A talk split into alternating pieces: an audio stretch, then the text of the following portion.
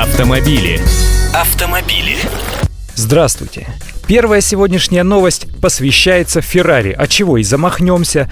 Только речь пойдет не о машине, а о машинке. Именем производителя легендарных спорткаров из Маранелла названа машинка для парикмахеров-профессионалов.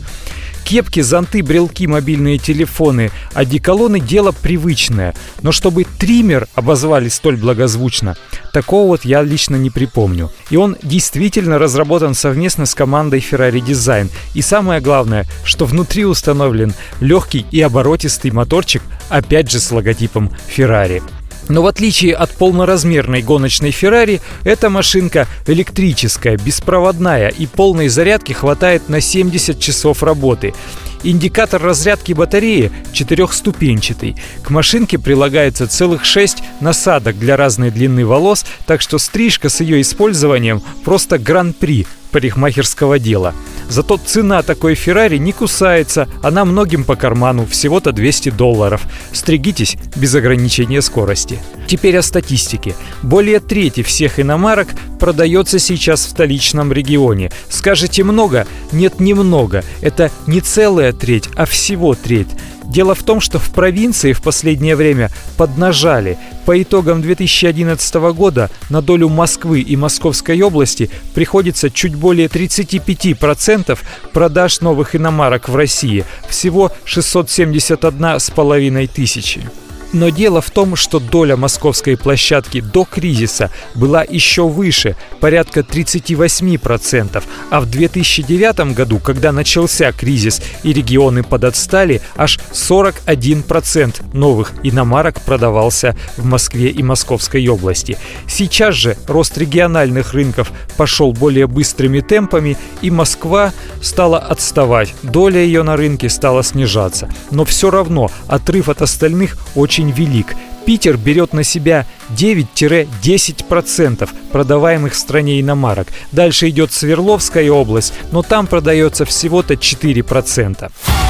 Автомобили. Кстати, в феврале этого года средняя стоимость автомобиля в России составила 783 700 рублей. Это на 40 тысяч рублей больше в сравнении с показателем января месяца. А всего россияне за месяц потратили на новые машины больше 162 миллиардов рублей. Вот это показатели. Вот это размах. Только в соседнем Китае продается еще в 4 раза больше машин. Они даже взялись ограничивать автомобилизацию жителей своих крупнейших городов. В Шанхае, например, разрешенное количество автомобилей для постановки их на учет ограничено всего 8 тысячами штук в месяц. И за право получить номера автомобилисты, нет, не дерутся, они участвуют в аукционе. Логика простая. Кто больше заплатит, тот и получает номера. В настоящий момент средняя стоимость постановки машины на учет достигла более 9 тысяч долларов США.